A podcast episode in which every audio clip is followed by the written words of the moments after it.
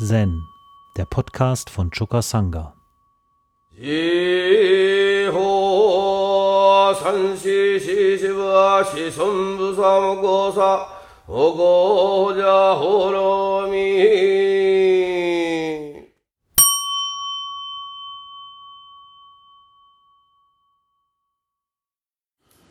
Heute Morgen beim Tee haben wir noch einmal über das äh, neue Rezitationsheft gesprochen, was in Arbeit ist, eine Neuauflage von unserem Heftchen. Und Inga ist da schon seit langem aufgefallen, dass es von den ersten fünf Silas eine Langversion gibt von Thich Ja? Aber dass bezüglich der weiterführenden Silas so eine Langversion fehlt und dass wir dafür jedes Sila irgendwie nur einen so einen Satz haben. Und sie hat da den Wunsch geäußert, dass wir doch die anderen Silas auch in einer Langform ausdrücken. Ich persönlich habe äh, da lange gewartet, dass äh, vielleicht Tignatan selbst mal nochmal so eine Langform der weiteren fünf Silas herausbringt. Ähm, soweit mir bekannt ist das nicht der Fall. Und äh, jetzt ist er auch nicht mehr in der Lage dazu. Er lebt ja noch, aber er kann nicht mehr sprechen. Und äh, deshalb können wir von ihm da in der Hinsicht auch nichts mehr erwarten.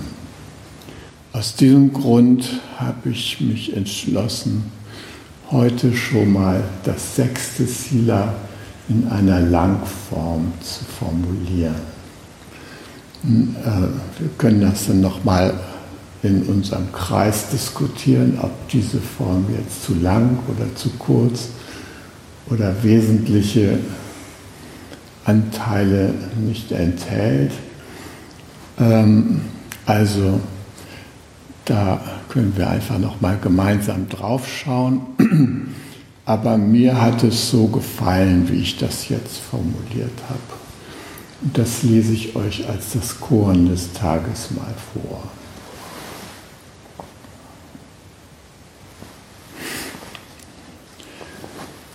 Des Leides für die Gemeinschaft bewusst, das durch Reden über die Fehler anderer entsteht, seien es Ordinierte oder Laien, gelobe ich, allen Angehörigen der Sangha zu jeder Zeit mit tiefem, von Herzen empfundenen Respekt zu begegnen. Ich bin entschlossen, jedwedem Klatsch und Tratsch den Boden zu entziehen und Wege zu finden, das Gruppenwesen der Sangha in jedem Mitglied zu achten und zu ehren. Wenn Gedanken der Kritik und Beurteilung anderer in mir auftauchen, bin ich mir darüber im Klaren, dass ich selbst Einfühlung brauche und dass mich meine Urteile vom lebendigen Leben abtrennen. Ich finde Wege durch meditative Selbsteinfühlung oder indem ich andere um mitfühlende Anteilnahme bitte, dafür zu sorgen, dass ich meine unerfüllten Bedürfnisse wahrnehme und deren Schönheit mit meinem Herzen sehe. Ich bin mir bewusst, dass ich damit den Gemeinschaftsgeist stärke und zur gegenseitigen Ermutigung beitrage. Ich bin bereit, aus Fehlern anderer zu lernen und dafür dankbar zu sein, dass mir dadurch eigenes Fehlverhalten erspart geblieben ist.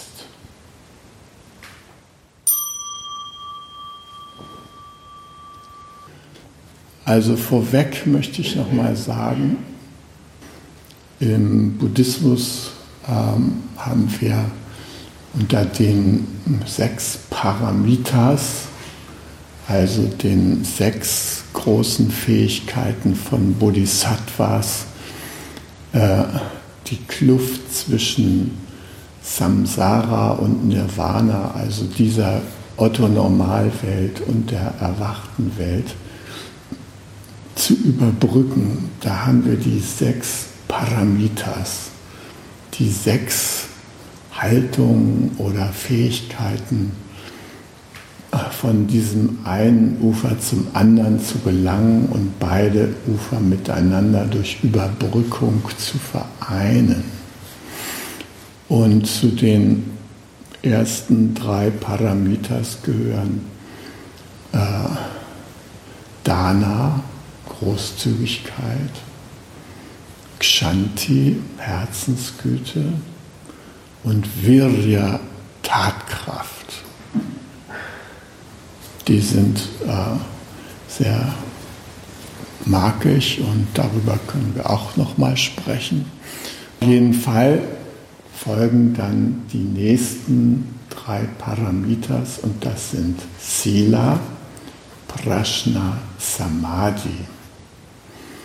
Und äh, Sila, Prashna und Samadhi, also Sila, die Ethik, äh, Prashna, Weisheit und tiefes Verstehen und Jhana, Sammlung, Meditation, das sind sowas wie drei Beine eines tragenden Tisches, auf dem unsere Anstrengung, äh, Buddhaschaft zu verwirklichen im täglichen Leben ruhen.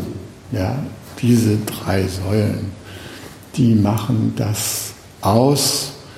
Ja, die sind Grundlage unserer Praxis. Sila, Prashna, Samadhi. Von daher haben die Silas eine Bedeutung. Ja. Silas ist die buddhistische Ethik. Ähm, der Dalai Lama, der ähm, ähm, sorgt sich sozusagen mit anderen äh, geistlichen Würdenträgern anderer Religionen, aber auch Angehörige anderer Religionen, darum äh, möglichst universell vereinbare, äh, ver, ähm, universell geltende äh, allgemeine menschliche ethische Regeln herauszufinden. Und ähm, einer seiner äh, äh, so in unserer Tradition jemand, der sich darum sehr bemüht hat. Das war der Theologe Küng, der wegen seiner Bereitschaft auch in anderen Feldern und anderen Religionen nach ethischen Leitlinien Ausschau zu halten, immer wieder so ein bisschen an der Grenze seines Ausschlusses aus der katholischen Gemeinschaft da stand. Ja?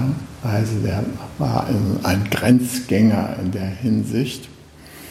Und äh, wenn man so will, der Dalai Lama ist auch ein Grenzgänger auf buddhistischer Ebene. Der hat nur eine große Autorität und deshalb sind viele Buddhisten geneigt, diesen Grenzgang des Dalai Lama irgendwie so mitzumachen. Ja? Man guckt sich auch an, was sind so allgemeingültige ethische Leitlinien. Nun bei diesen Silas 6 bis 10, äh, da handelt es sich ja um die kernethischen Grundsätze für diejenigen, die Ordination suchen. Also unsere Rux-Träger zum Beispiel, die haben sich diesen Silas verschrieben und die gehen über die ersten fünf Silas dadurch hinaus, dass sie gemeinschaftsbezogen sind. Die ersten fünf Silas sind grundlegende ähm, Anregungen sein Verhalten auszurichten, um individuell äh, sich zu entwickeln und, sagen wir mal, im Alltag gut lang zu kommen und so. Während die anderen fünf Silas, die haben diesen Gemeinschaftsbezug. Es ist mir wichtig, nochmal äh, festzustellen, dass der Buddhismus als solcher nicht moralisch ist. Also der dekretiert keine moralischen Prinzipien, sondern es geht darum, äh, seine Fähigkeit als menschliche Wesen, da sind wir ja mit besonderen Fähigkeiten ausgestattet. Wir haben auch spezifische Hindernisse, die andere Lebewesen nicht haben. Zum Beispiel, dass andere Lebewesen qua Geburt schon wissen, was ihr Platz im großen Netzwerk des Lebens ist. Das haben wir Menschen nicht. Und deshalb äh, sind wir irgendwie auf der Suche, jedenfalls die Menschen der zivilisierten Gesellschaft, die sind, haben nicht einen Platz, in den sie hineingeboren sind, sondern sie haben äh, die Aufgabe, diesen Platz zu finden. Und äh, dabei machen sie von ihrer Fähigkeit Gebrauch, ihrem Leben eine Richtung mit ihrer Intention zu geben. Ja? Wir können eine Absicht fassen, in welche Richtung wir unser Leben entwickeln wollen. Ob es uns dann gelingt, diese Absicht zu verwirklichen, das steht auf einem anderen Blatt. Aber wir haben diese Fähigkeit, unser Leben auszurichten. Und das ist eine heilige Fähigkeit. Das ist etwas, was uns Menschen vor anderen Lebewesen auszeichnet. Wir haben die Möglichkeit, der Entwicklung eine Richtung zu geben.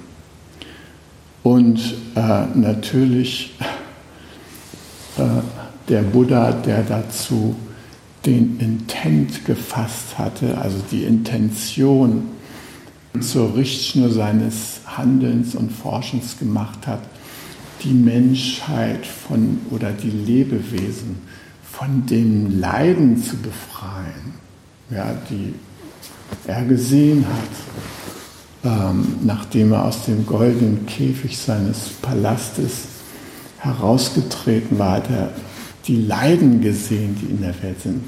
Er hat den Entschluss gefasst, etwas zur Befreiung vom Leiden beizutragen. Das war seine Hauptabsicht. Daran hat er gearbeitet und natürlich intendiert die Befreiung des Leidens, einen reflektierten Umgang mit unserer Lebenssituation. Ja, es fällt nicht vom Himmel, sich vom Leiden zu befreien, sondern es bedarf einiger Anstrengung. Das ist dem Buddha selbst klar geworden. Das reicht nicht, einfach nur hehre Ziele zu haben und zu sagen, ja, es wäre schön, ähm, das Gute, Wahre, Schöne zu verbreiten, ja, so griechische Philosophie, Platon. Nee, es braucht mehr. Es braucht dazu Übung. Und um unsere Übung auszurichten, dafür sind unter anderem diese Silas uns vom Buddha gegeben worden, als Anregung. Dabei ist die Vorstellung, dass äh, die Silas uns nicht als etwas Äußeres übergestülpt werden, sondern die Silas sind ein Zielgebiet, das wir uns vor Augen halten, um unseren eigenen Entwicklungsprozess zu, wie man heute sagt, zu evaluieren. Ja, das heißt, äh, im Buddhismus gehen wir davon aus, dass ein erwachter Mensch ein Verhalten an den Tag legt, das den Silas entspricht. Aber nicht, weil er vorher Silas gelernt hat, sondern weil er getreu seiner Erkenntnis und seiner Einsicht und seines tiefen Verstehens sich in der Welt bewegt und die Wahrheit der Wesensgleichheit verstanden hat. Deshalb erscheint sein äußeres Verhalten so, als ob es bestimmten Richtlinien oder Richt Richtungsanregungen folgt. Es ist aber einfach nur Ausdruck seines Wesens. Das heißt, äh, wir nehmen diese Empfehlungen, die uns gegeben werden äh, oder die wir bei der Ordination beispielsweise annehmen, die nehmen wir an, um von innen heraus die auszufüllen, um sie zu unserem Selbstausdruck zu machen und nicht um äh, so in der Ecke zu stehen und du, du, du zu machen, ah, da, da fehlt es noch und so weiter. Kann man natürlich, ja. So, und jetzt haben wir hier dieses sechste Sila, ja. Das ist in meinen Augen fundamental, weil was jetzt die äh, Silas 5 bis 10 angeht. Das entspricht so von der Größenordnung her, also ungefähr dem ersten Zieler. Ne? Nicht töten, sondern äh, das Leben fördern. So auch hier dieses Reden über Fehler anderer. Das ist so etwas wie das Gemeinschaftswesen töten. Ja, man ratscht da so und tratscht und ähm, man kann es natürlich therapeutisch aufgreifen und sagen, naja, da stimmt irgendwas nicht in dem Club, die ratschen und tratschen so übereinander. Da muss mal irgendwie ein bisschen Licht reingehalten werden in die Truppe. Ja? Die kriegen da ja bestimmte Sachen nicht geregelt. Okay, das ist die therapeutische Sicht auf die Sache. Ja? Aber in der Alltagspraxis ist das irgendwie etwas Verheerendes. Ja? dass man schlecht über andere Mitglieder unserer Sangha redet oder der Sangha, der man angehört. Weil wir sind nicht nur die Einzelmitglieder der Sangha, ja, wir sind nicht nur Jürgen, Christoph, Dirk, Inga und so weiter, sondern wir gemeinsam als Sangha formen das Gruppenwesen, das Gruppenwesen unserer Sangha. Das Gruppenwesen unserer Sangha, das drückt sich in allen Mitgliedern unserer Sangha aus. Und das Gruppenwesen hat seine eigene Buddha-Natur. Genauso wie wir die Buddha-Natur haben, unsere Buddha-Natur. So hat auch das Gruppenwesen seine eigene Buddha-Natur.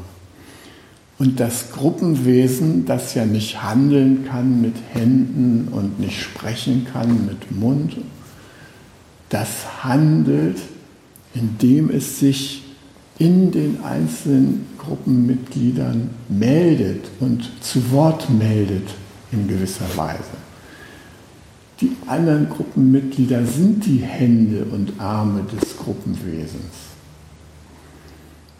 Und deshalb ist es wichtig, wie das Gruppenwesen in uns handelt und das zu beobachten. Und das Wichtigste ist, das überhaupt erstmal zu registrieren, dass es so ist. Wir denken immer, ja, das ist hier ein Gespräch unter uns beiden. Nee, es ist nicht ein Gespräch unter uns beiden wir handeln gleichzeitig immer als Abgesandte des Gruppenwesens. Ja? Das meldet sich in uns. Und es ist ganz klar, äh, da gibt es auch das Bedürfnis des Gruppenwesens nach Weiterentwicklung. Und das äußert sich meistens darin, dass sogenannte Störer auftreten. Leute, die irgendwas in die Gruppe geben, was andere stört. Und das ist dann oft der Anlass dafür, über Fehler anderer zu reden. Weil einem Störer auftreten. Störer sind aber sehr wichtige äh, Wesen in einer Gruppe. Die sind unangenehm für den Mainstream in der Gruppe. Ja, die sagen das haut doch hier nicht mehr hin und sowas. So treten die Störer vielleicht auf. Ja? Aber sie sind der Keil der Herzenserweiterung einer Gruppe. Ja? Die bringen die Energie da rein, die eine Gruppe großherziger macht und damit auch das Fassungsvermögen einer Gruppe zur Integration vergrößert. Und das nützt überhaupt gar nichts, äh, so einen Störer auszuschließen. Ja, so, äh, hier komm, du entsprichst nicht mehr der Satzung und so weiter. Ja. Passt hier nicht mehr zu diesem Verein dazu. Ihr wisst ja, dass nach buddhistischer Auffassung es nicht nur die Sangha im engeren Sinne gibt, sondern immer auch die Sangha im weitesten Sinne, die alle Lebewesen umfasst. Ja? Also man kann zum Störer auch nicht dadurch entkommen, indem der vor die Tür gesetzt wird. Ja? Letzten Endes hat man den immer noch dabei, weil wir halt mit anderen auch immer verbunden sind. Ja? Okay, also das Gruppenwesen ist ein äh, mit einer eigenen Buddha-Natur ausgestattetes Organ einer Gruppe, sage ich mal. Ja? Und da sind die einzelnen Mitglieder, die ähm, handeln für das Gruppenwesen, die die Bedürfnisse, die Buddha-Natur dieses Gruppenwesens zum Ausdruck bringen.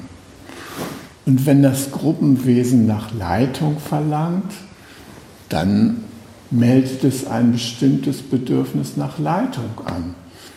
Und äh, wenn da die formellen Leiter nicht als Leiter äh, fungieren, dann gibt es irgendjemand in der Gruppe, der denkt, na, das muss ich jetzt mal machen, ja, und fängt dann an, so Leitungsfunktionen zu übernehmen. Historisch gesehen war es mal so, dass der Buddha seinen Vetter Devadatta an seiner Seite hatte, der lange mit ihm in der Sangha kooperiert hat und irgendwann zu dem Schluss kam, der Buddha, der leitet nicht mehr richtig hier. Er ist kein geeigneter Führer mehr für die Sangha. Und äh, deshalb hat er so eine Fraktion gebildet, um die Sangha mit einer besseren Führung zu versorgen. Er hat dann natürlich an sich gedacht. Äh, unüblicher Gedanke im Buddhismus, dass einer erstmal an sich denkt, so als Leiter. Aber wir kennen das ja sogar große Staaten wie die USA, die wählen da Leiter, die von sich der Meinung sind, gut, dass ihr mich ge gewählt habt, gut, dass ich für euch in den Vereinten Nationen mal auftrete und den anderen versammelten Nationen oder den anderen Mitgliedern im äh, Sicherheitsrat der Vereinten Nationen mal so ein bisschen sagen kann, warum ich der eigentlich richtige Führer hier für diese Weltgemeinschaft bin. America first! Ah, solche Führer gibt es. Ja. Okay, also der Buddha hatte das Problem mit dem Devadatta. Und tatsächlich hat der Devadatta einen Teil der Sangha abgespalten, um ein neues Sangha ins Leben zu rufen. Hm, aber das hat sich nicht bewährt und deshalb hat er dreimal körperliche Angriffe auf den Buddha inszeniert, um den Buddha als unfähigen Führer aus, Führer aus dem Wege zu schaffen, weil er eben zu der Überzeugung gekommen ist, die Sangha braucht einen jüngeren, kraftvolleren, klarblickenderen Führer. Ja? So, das sind Tendenzen, die in Gruppen sich äußern. Ja? Und ähm, manchmal sind die hilfreich, aber nicht immer. Ja? Also auch das Gruppenwesen hat seinen eigenen Erleuchtungsgrad. Ja? Manche Gruppenwesen sind noch nicht so besonders weit. Auch die Gruppenintelligenz, auch das Gruppenwesen kann sich entwickeln und kann mehr oder weniger erleuchtet sein. Es ist keine Garantie dafür, dass es gute Ergebnisse zutage bringt, sondern es braucht seine eigene Entwicklung dafür. Wir lernen davon, dass wir auch mal was vermasseln und so weiter. Naja, und natürlich, ähnlich wie hier in unserer Sangha, ist es auch im Lebensgarten äh, eine Unart, über die Fehler anderer zu reden. Ja?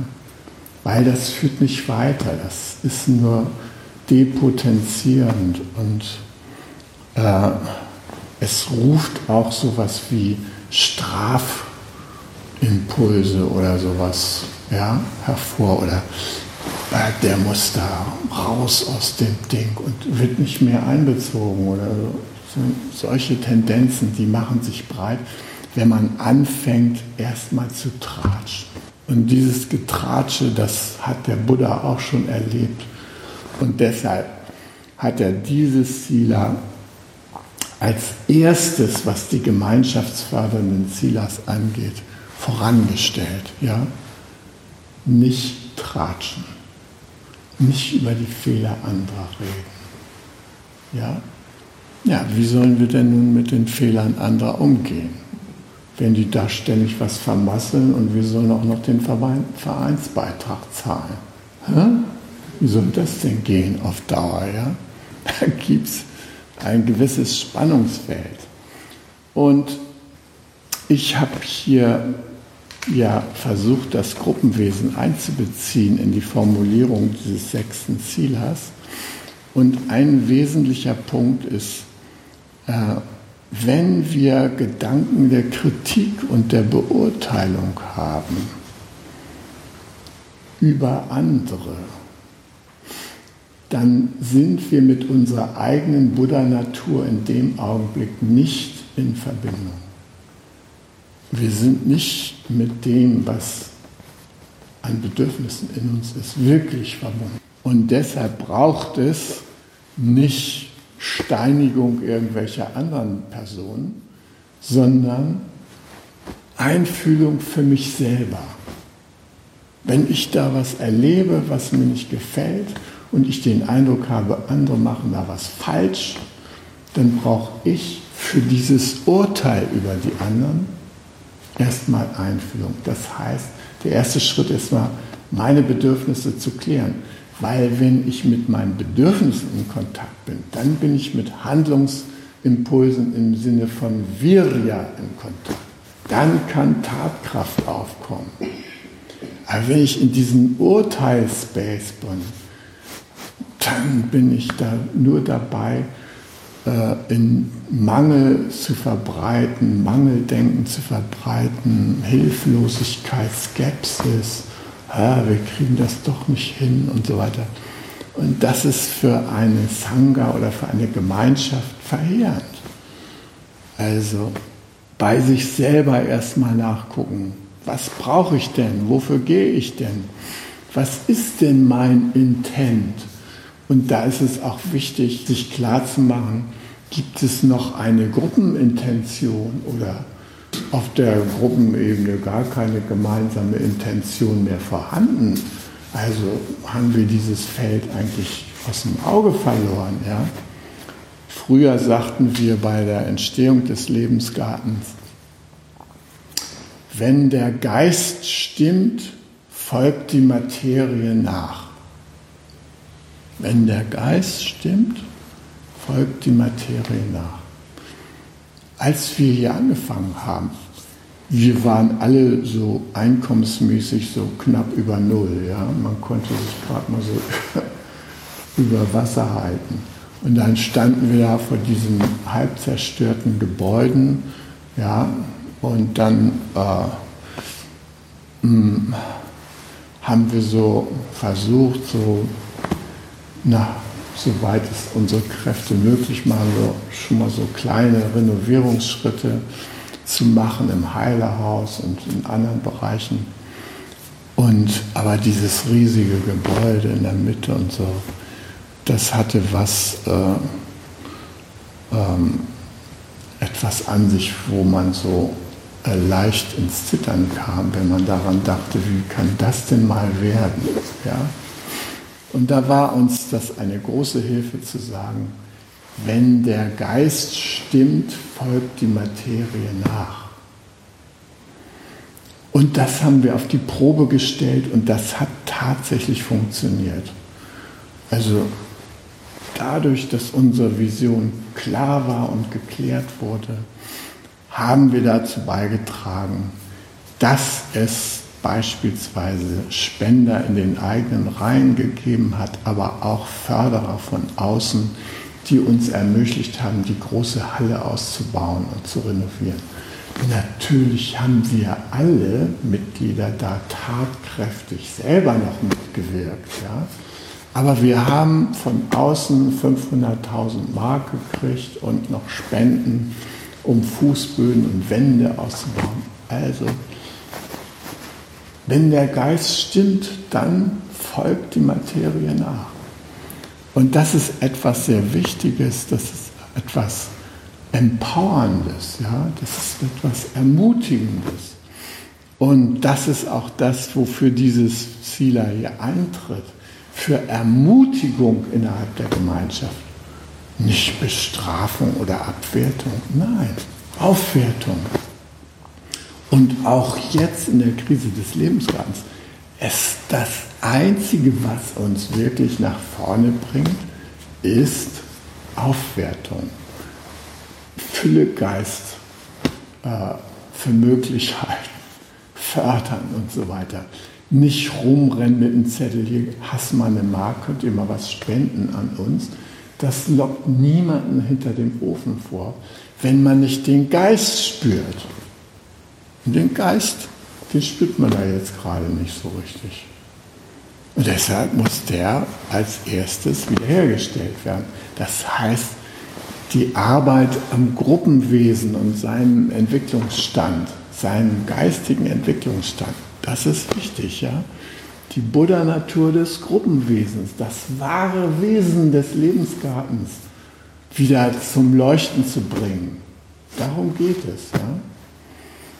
Und ähm, wir haben natürlich einen Generationenwechsel in der Gemeinschaft und sagen wir mal, die, die Generation 60 plus, die ist da immer noch ziemlich aktiv und die hat auch immer noch ziemlich klare Vorstellungen, wohin die Reise gehen soll. Aber da ist die Generation 30 plus, die haben das noch nicht. Die sind da am Ausprobieren.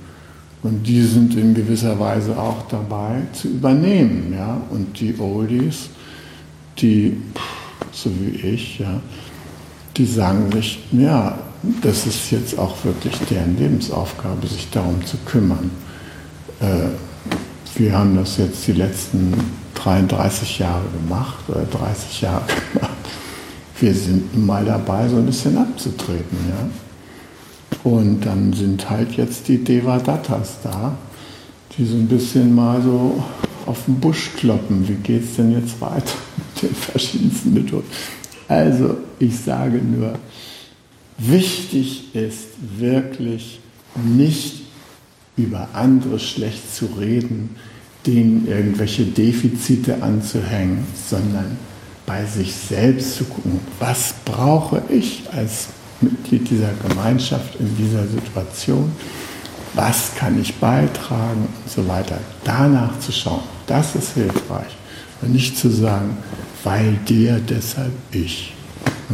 Das bringt überhaupt nichts. Ja? Gut, und das ist einer der wesentlichen Punkte dieses Silas hier. Deshalb ist es, es ist das Sila, was am meisten das Gruppenwesen im Auge hat, in meinen Augen. Ja?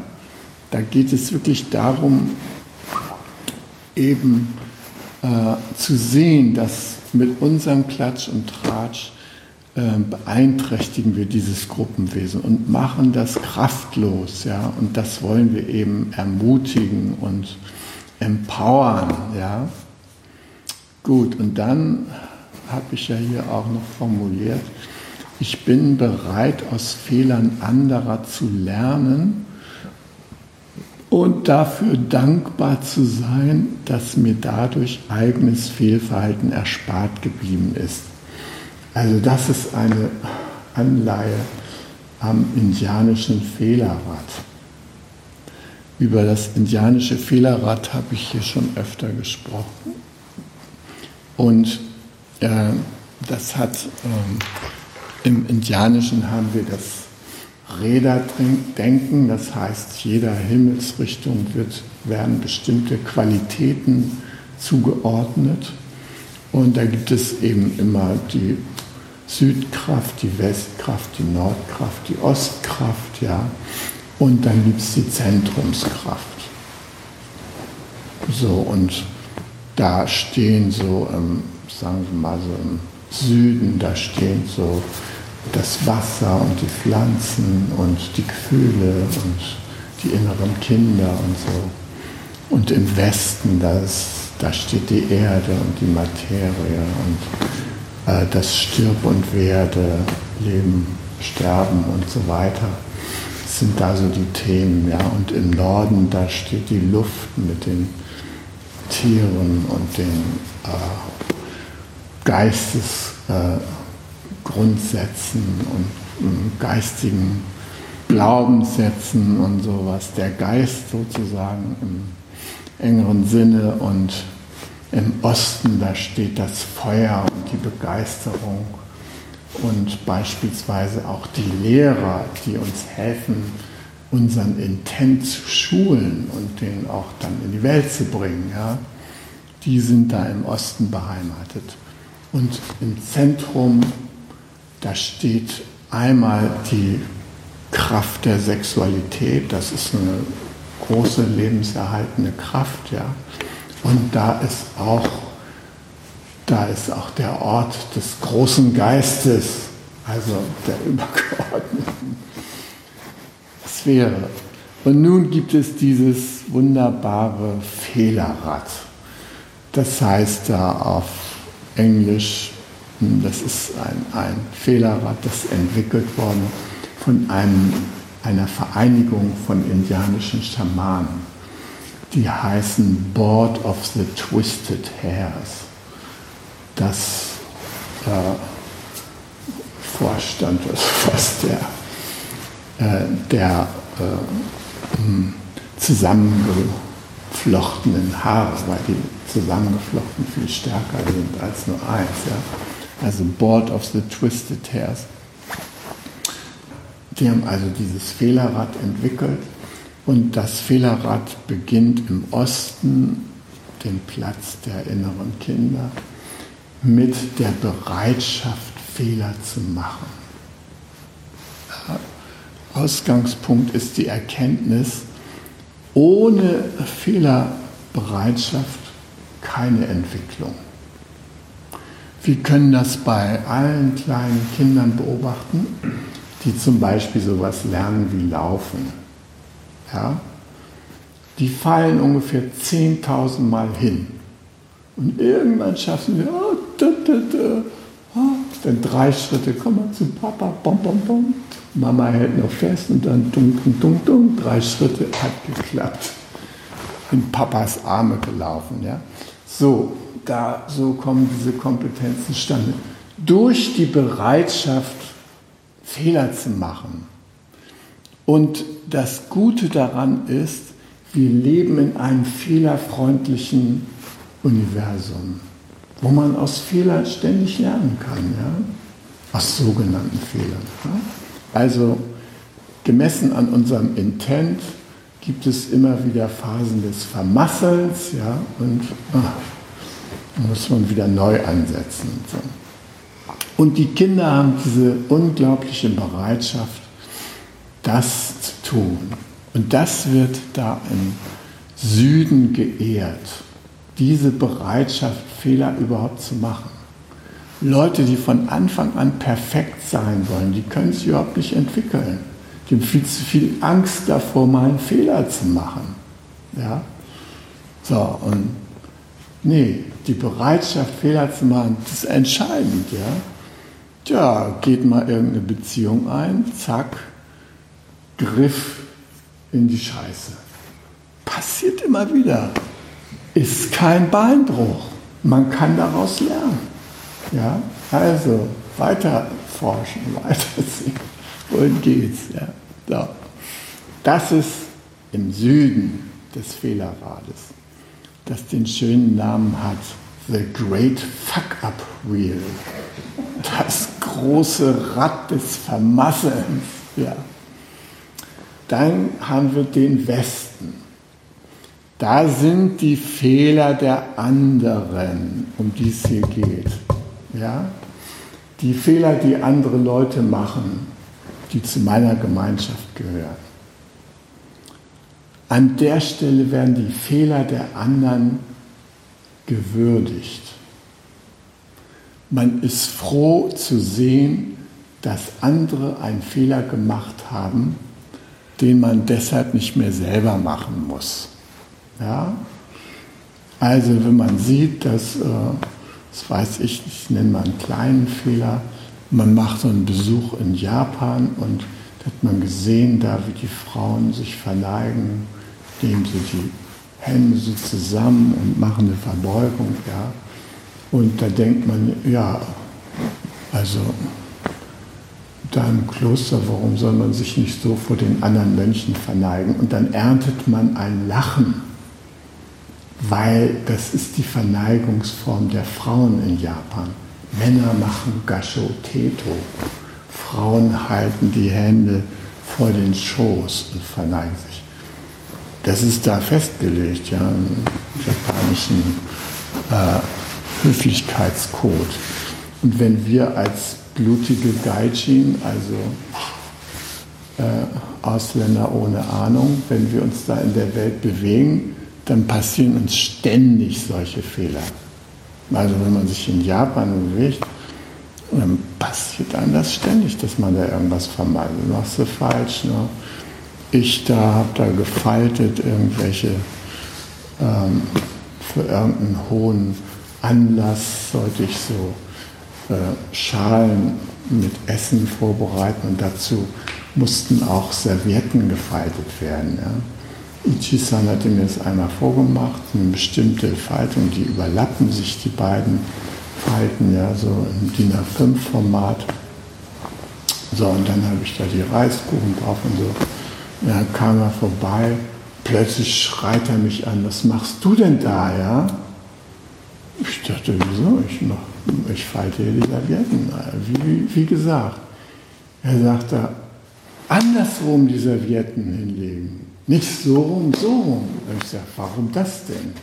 Sagt er, ja, weil so wie du sie dahin gelegt hast, faltet man die Serviette, wenn man Speisen für Tote darbringt. Du wolltest aber hier Speisen für hochrangige äh, buddhistische Würdenträger äh, äh, anbietbar darbieten. Es geht nicht, ja. So, ne? Oder dass man den Samugi andersrum zumacht, der hat ja so Fäden, da kann man die so rum oder so rum binden. Ja, wenn der eigene Meister gestorben ist, dann bindet man ihn andersrum. Das ist das Zeichen an die anderen, er ist in Trauer. Ne? Bei uns trägt man so einen Trauerschlips da bindet man sein Samui andersrum. So, wenn man das nicht weiß, ja, dann hast du dir den falsch rum zugebunden und die anderen fragen sich, ist dein Vater gestorben? Ja? Also diese Art von. So, die Fehler der anderen. Und da freut man sich, wenn man so einen Fehler nicht selbst gemacht hat, sondern dass jemand anders gemacht hat. Ja? Der wird zurechtgewiesen vom Jiki oder was weiß ich. Ja? In der indianischen Kultur ist es jetzt so, dass man, wenn ein anderer einen Fehler macht und man selber diesen Fehler fast selber gemacht hätte oder gut hätte selber machen können, man also aus dem Fehler des anderen etwas lernt oder gelernt hat, dann geht man hin und macht dem ein Medizingeschenk. Schenkt dem eine Adlerfeder oder eine Pfeife oder einen Gegenstand, der einem wirklich was bedeutet. Das ist ein Medizingeschenk. Das gibt man demjenigen, der etwas stellvertretend vermasselt hat, weil die auch ein Bewusstsein davon haben, der Stamm lebt in uns. Nicht wir leben im Stamm, der Stamm lebt in uns. Und wenn dann einer sowas passiert, dann ist es im Grunde genommen uns allen passiert. Und deshalb seien wir mal dankbar, dass es an der Stelle rausgekommen ist. Das hilft uns allen. Macht ihm ein Medizingeschenk. Ja? Dann gibt es im Norden den Platz der fehlerhaften Geistes. Äh, Sätze der, ähm, der fehlerhaften Überzeugung, der Glaubenssätze. Ja? So, manche Menschen haben den Glaubenssatz, Vertrauen ist gut, Kontrolle ist besser. Das hat Folgen, wenn man sowas denkt. Ja? Das Vertrauen ist eingeschränkt. Es ist immer so gepaart mit Misstrauen. Und dann werden solche Leute beklaut und dann sagen die, Tja, siehst du? Vertrauen ist nicht gut, Kontrolle ist besser. Hm, Alarmanlage einbauen, äh, Webcam aufs eigene Haus äh, und so weiter und so fort. Da gibt es viele Möglichkeiten, äh, diesen Glaubenssatz umzusetzen. Äh, mein Schwiegervater, der hatte also sein ganzes Haus ähm, mit Alarm Anlagen gesichert. Und das Tragische war, dass er mindestens fünfmal den Alarm selbst ausgelöst hat. Dann ist der Alarm angeschlossen an so eine Gesellschaft, die dann kommt. Und dann kostet das, weil die gekommen sind und den Alarm wieder abgestellt haben, 240 Euro. Ja? Naja, es passiert dann halt so, ne? dass man irgendwo äh, ein alarmgesichertes Fenster bewegt hat oder so. Kann einem passieren. Das passiert, wenn man sagt, Vertrauen ist gut, Kontrolle ist besser. Ja? Und dann gibt es die Leute, die sagen, nee, nur Vertrauen ist gut. Und die leben in einem Universum des Vertrauens. Und was passiert denen? Die werden auch beklaut. Aber die ziehen nicht den Schluss daraus. Man muss nun alles kontrollieren und allem und jedem misstrauen. Mein Freund Hannes, der hat das gerade erlebt in Brüssel, ja. Äh, die haben ein Straßenfest gemacht, war toll. 20 Nationen in der Straße haben gefeiert miteinander und so. Ja, jetzt war diese Sturm, dieses Sturmtief Fabien, was Europa tyrannisiert hat, das ist auch über Brüssel hinweggegangen und hat die Leute von der Straße gefegt und äh, ins Haus äh, gebracht.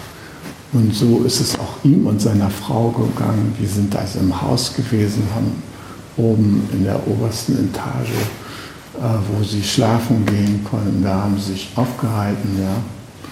Und während das Sturmtief Fabienne getobt hat, sind Leute bei ihm eingestiegen und haben die ganze Bude ausgeräumt.